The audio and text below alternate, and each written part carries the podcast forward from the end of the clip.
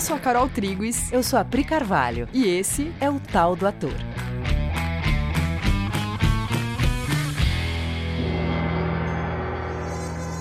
E aí, galera? Oi, gente! Tudo bem?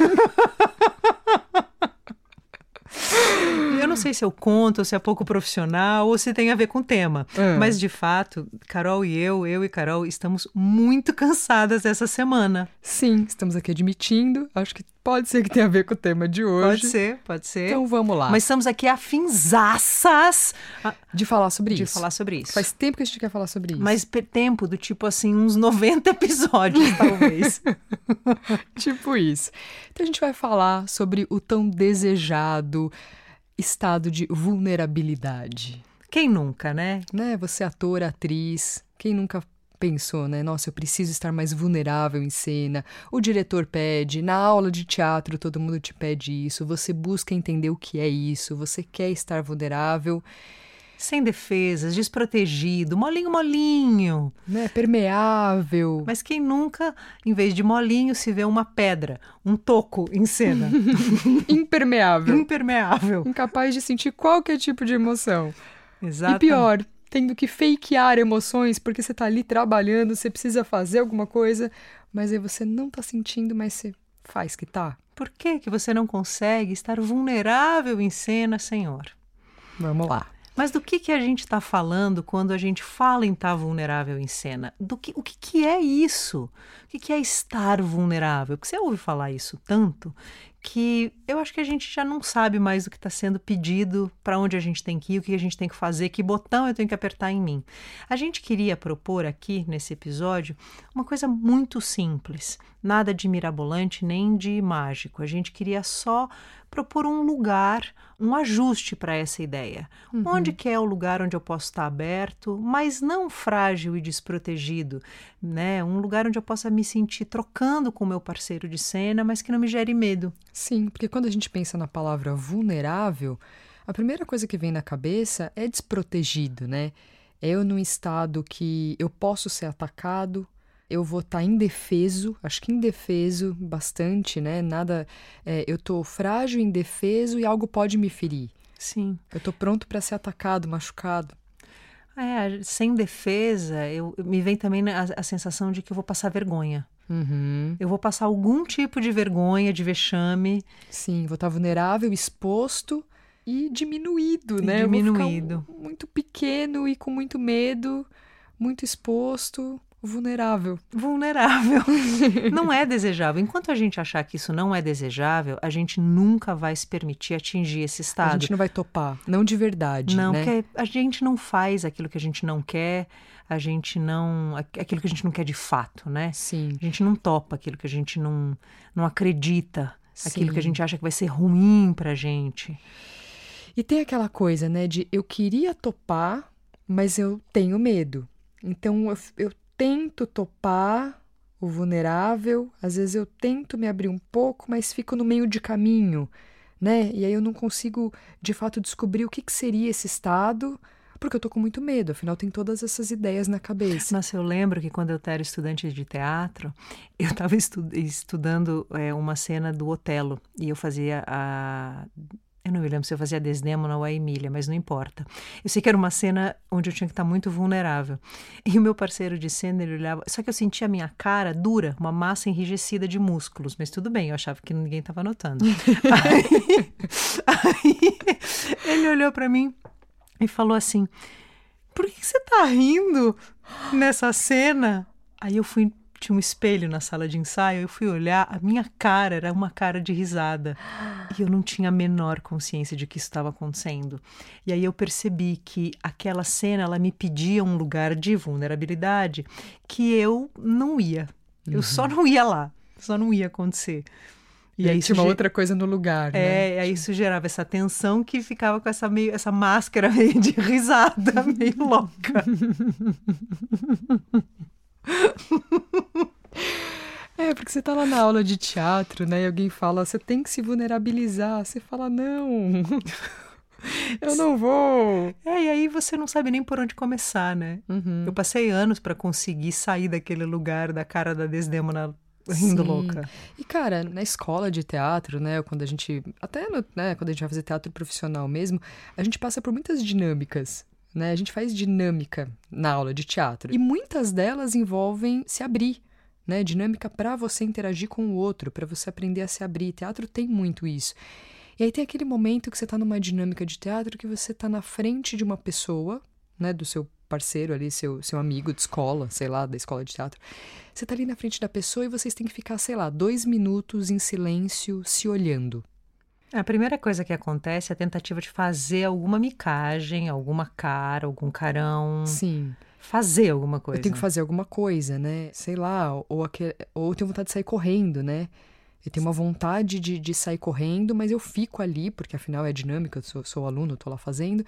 Só que acontecem muitas coisas dentro, né? Eu fico, eu fico sentindo muitas coisas que não podem ser expostas. Gera um, esse enrijecimento, né? Você fica- de repente você perdeu toda a sua espontaneidade, você está enrijecido. Se você não correu, se você não fez micagem, normalmente a próxima coisa que vai acontecer é um enrijecimento, né? Você fica com a cara, você fala assim, não sei porque que minha cara tá com essa, tá adquirindo esse formato. E aí você começa a entrar numa pira, né? Que a outra pessoa tá percebendo essa minha cara. Porque a gente vai ficar aqui dois minutos se olhando, ela vai ficar dois minutos olhando pra essa minha cara enrijecida.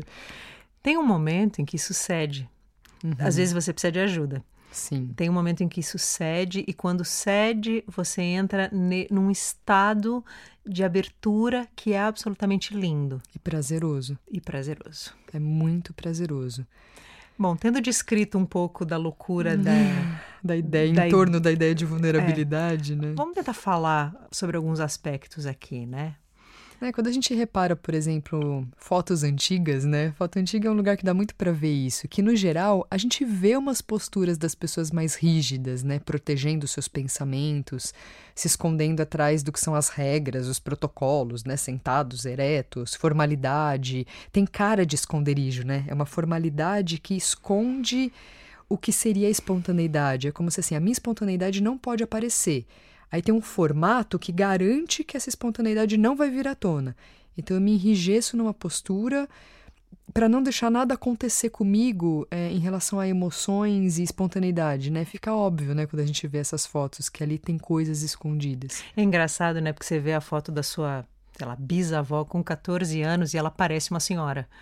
Porque nessa postura enrijecida, parece que a pessoa ela, ela Fica é- mais velha, ela fica né? mais velha, né? Uhum. Ela é, ela só, só não tem uma pessoa ali, parece que não tem uma pessoa, tem uma A gente vai virando uma pedra. Sim. E teve, né, durante a nossa história, muitos movimentos de rebeldia contra isso, né? E, e tudo bem que hoje em dia a gente tem outra versão de protocolos e máscaras, né? Outra versão de mentira sobre a nossa própria imagem nas redes sociais, né? A gente ainda usa várias máscaras, né? Os esconderijos hoje, eles aparecem em outros formatos. Mas a nossa evolução enquanto humanos passou, tem passado e ainda vai passar por mais abertura no que diz respeito à comunicação, né, no que diz respeito a sentimentos. A gente já passou por um grande destravar, a gente revela muito mais do que revelava antes, mas ainda temos mais para ir. E tem sido bem-vindo, né? Tem sido bem-vindo é, esse destravar, né? O, o trazer à tona, o mostrar o que está acontecendo de fato, tem sido bem-vindo em todos os lugares. Né? E hoje, no mínimo, a gente entra na intimidade das pessoas, é na casa das pessoas. Imagina, anos atrás, você fazendo uma reunião de trabalho no Zoom, mostrando sua casa, com seu filho interagindo com você, né? Isso é uma coisa que hoje, puta, é normal, né? A gente, a gente lida com isso. É, isso é bem-vindo, né? No fundo é o que a gente quer, né? Penso eu. Essa coisa de ter que mostrar que você é de um jeito, seja a formalidade do passado, ou seja, nas redes sociais, né, com qualquer tipo de máscara, isso só mostra a subserviência a um padrão fora de nós, onde o que acontece com a gente é menos importante do que esse padrão. O que eu estou sentindo dentro de mim não serve para ser exposto, não está sendo convidado. Aí eu chamo um outro para entrar no meu lugar e eu apresento como sendo eu esse outro. Não tem como não dar conflito, né? Ah, é, é muito isso. Puta, é muito isso. e aí você precisa ser vulnerável em cena. Puta, como, né? Se eu tô aqui mantendo um padrão que tem uma máscara, Formalidade e máscara é o que faz com que as pessoas fiquem sempre se sentindo sozinhas, sem intimidade, a quem. Mas o que é pior, cada vez mais sem contato consigo. E assim a gente se perde. Eu não choro, eu não me irrito, eu tendo a não expressar nada do que não seja tido como ok, como algo que eu aprovo. Só que para fazer isso, eu me mascaro e eu acabo me perdendo debaixo dessas máscaras. Vocês sentem isso, assim, de vai botando máscara, chega uma hora que você perde o contato com qual é você? calma, de tanta coisa que eu fui acumulando, quem que sou eu de fato, sabe? Se eu tirar tudo, o que que sobra? Qual ah. parte que sou eu? Nossa, isso é tão importante porque eu acho que a grande maioria das pessoas passa batido para esse fenômeno hum. de que de tantas máscaras a pessoa perde o contato com quem ela é. E isso gera uma sensação de solidão muito profunda, que é uma solidão que ela vai tentar é, suprir com outro, mas é solidão porque é falta de si. Total, exato. E nessa eu vou perdendo o contato também com as emoções, né?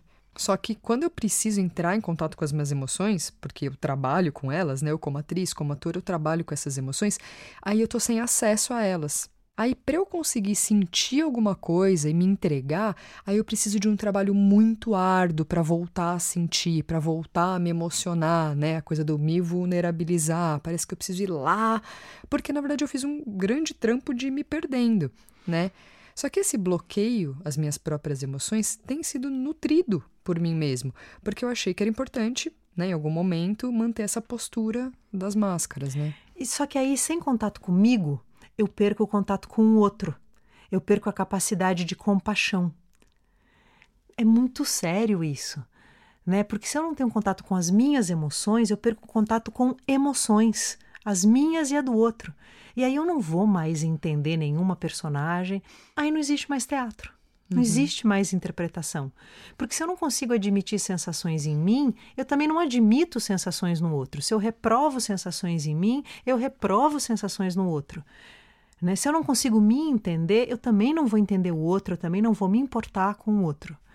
Não existe a gente se endurecer só para si.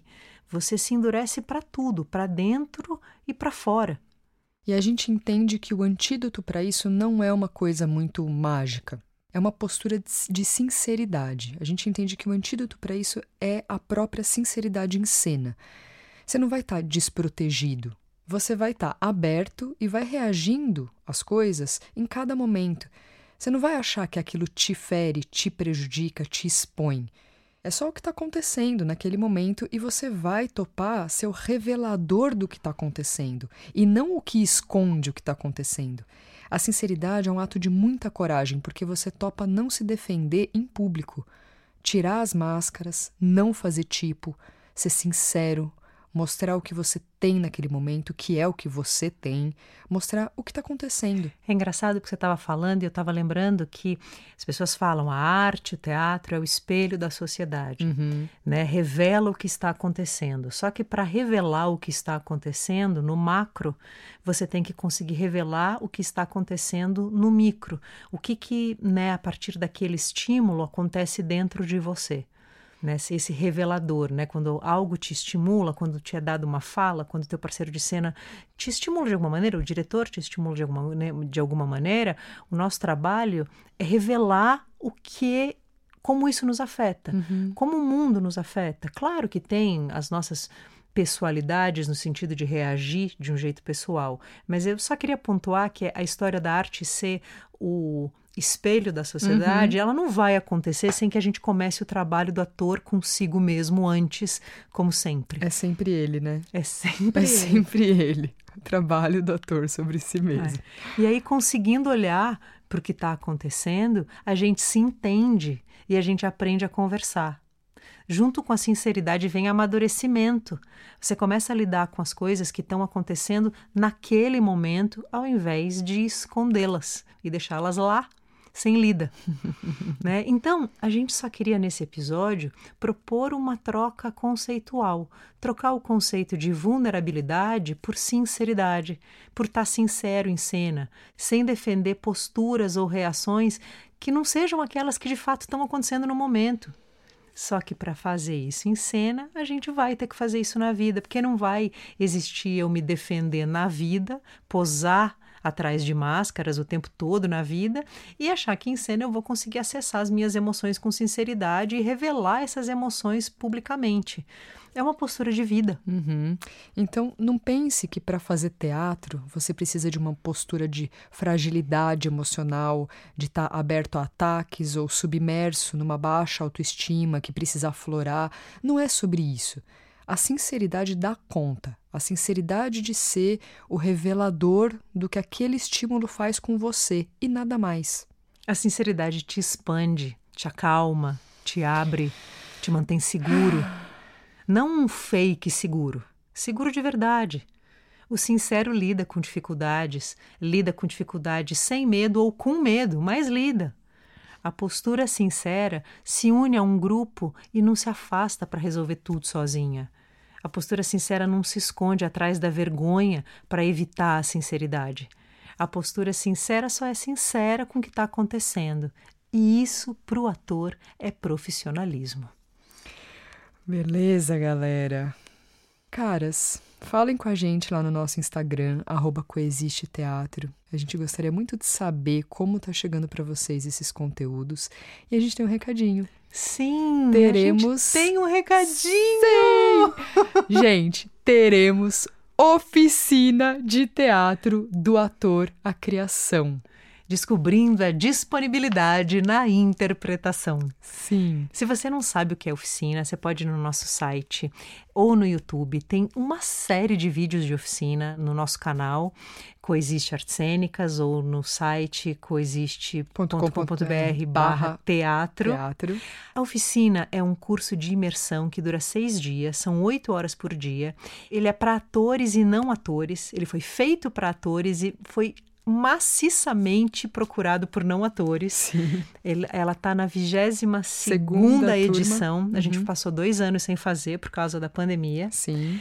E a oficina é uma imersão em, em todos os conceitos da cultura humana, uhum. uma, um revelador de todos os paradigmas da cultura humana e a busca de um estado fora deles. Sim, gente, só vem.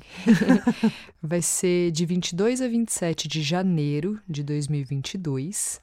Como a Pri falou, 8 horas por dia. E aí você tem que agendar uma entrevista lá no site para você fazer, porque a gente quer te conhecer e para você conhecer a gente também, a gente faz uma entrevista. Só essa entrevista, que na verdade é um bate-papo de uma hora mais ou menos, já é uma grande delícia. Delícia. Então chega aí. Beijo, caras! E até mais! E vamos descansar.